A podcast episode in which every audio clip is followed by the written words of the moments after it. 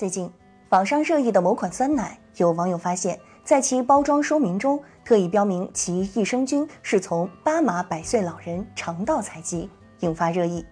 有网友说，虽然也知道这没什么，但就过不去心里这道坎儿。该公司有位工作人员也表示，此前已收到相关反映，产品宣传过于直白，让部分消费者难以接受。据专家介绍。确实有不少益生菌是从肠道中提取出来的，也有网友查阅资料发现，该公司的这款益生菌是自主研发并获得了国家专利。其专利详情显示，样品采集广西巴马长寿村中长寿人群及其家庭人群，经科学分离等工序，然后置于乳酸菌中而成。由此可见，这款享有发明专利的益生菌菌种采自人体肠道的事实确凿无疑。诚然，因科技的进步，原料如菌种等在转化为食品药品后，就已经是完全不同的概念。人们大可不必为这类产品的原始状态纠结。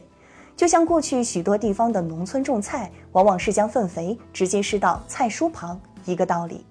但这并不意味着相关产品做宣传推介时可以毫无顾忌。毕竟，像酸奶这类食品直接入口。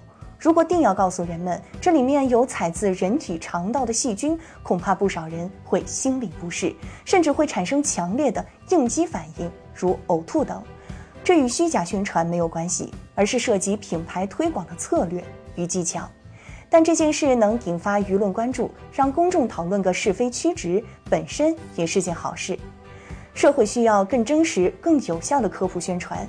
同时，作为现代企业，也需掌握受众心理与基本的市场营销技能。采集自巴马百岁老人肠道的益生菌酸奶，从产品的设计初衷看，一方面固然有对百岁老人的长寿崇拜，想借其长寿菌种以发扬光大，从而获得非同寻常的市场反应；另一方面，显然亦有傍名牌效应之嫌。这种做法是否科学或真实有效？是大可怀疑的。人类的长寿与否究竟由何种因素造成，至今也没有一个公认的科学定论。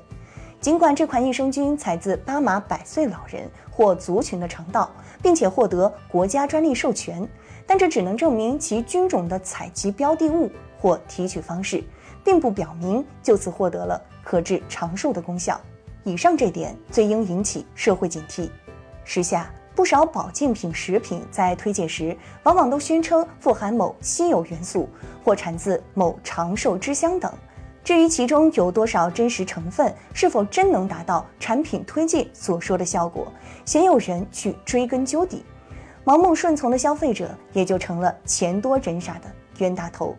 益生菌采自巴马百岁长寿老人，其产品宣传不只是太过直白，而是其中的直白暗示和渲染。太过露骨，反而让事情走向了反面。